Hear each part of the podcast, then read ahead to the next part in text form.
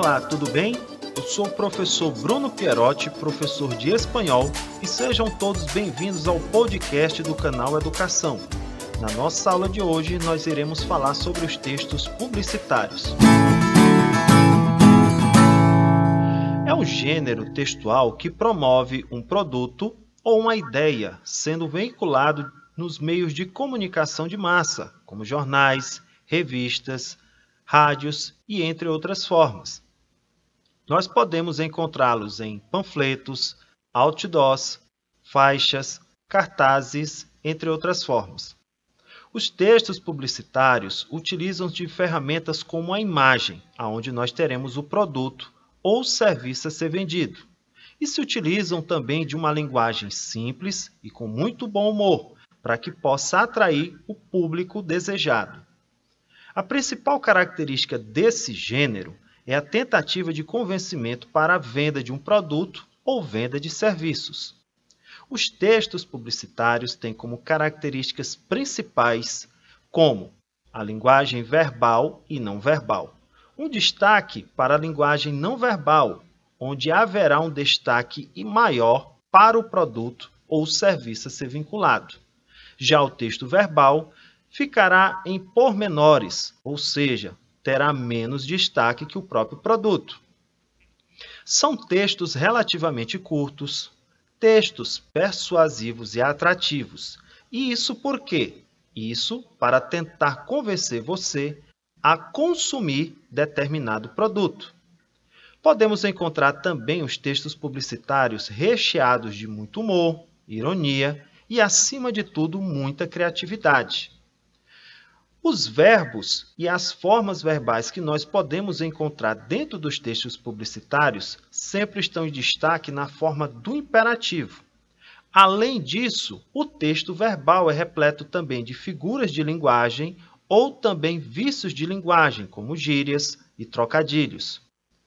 Na imagem, ela é repleta de muitas cores e muitas informações sobre o determinado produto para caracterizá-lo da melhor maneira.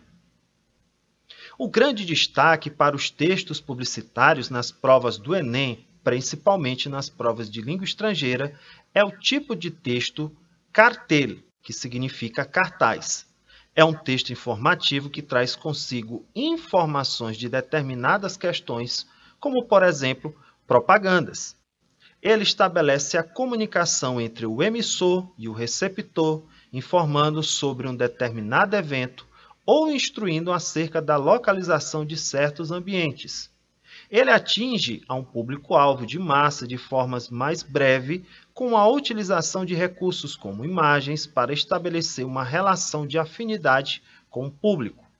O cartel pode ser também utilizado para manifestações sociais, para campanhas de saúde, campanhas políticas, campanhas educacionais e até mesmo culturais. As características que são remetidas ao cartel ficam como verbos no imperativo, assim como os textos publicitários, possui muitas vezes uma relação entre a linguagem verbal e não verbal e também chamando a atenção do público-alvo. Ela possui uma abordagem clara e muito concisa, e isso faz com que o leitor entenda rapidamente a mensagem que se quer passar. No cartel ou cartaz, como texto publicitário, nós podemos dizer que ele é recheado de muita criatividade para prender e chamar a atenção do público leitor. Faz-se, alguns casos, a utilização de algumas figuras de linguagem, como antínteses e até mesmo metáforas.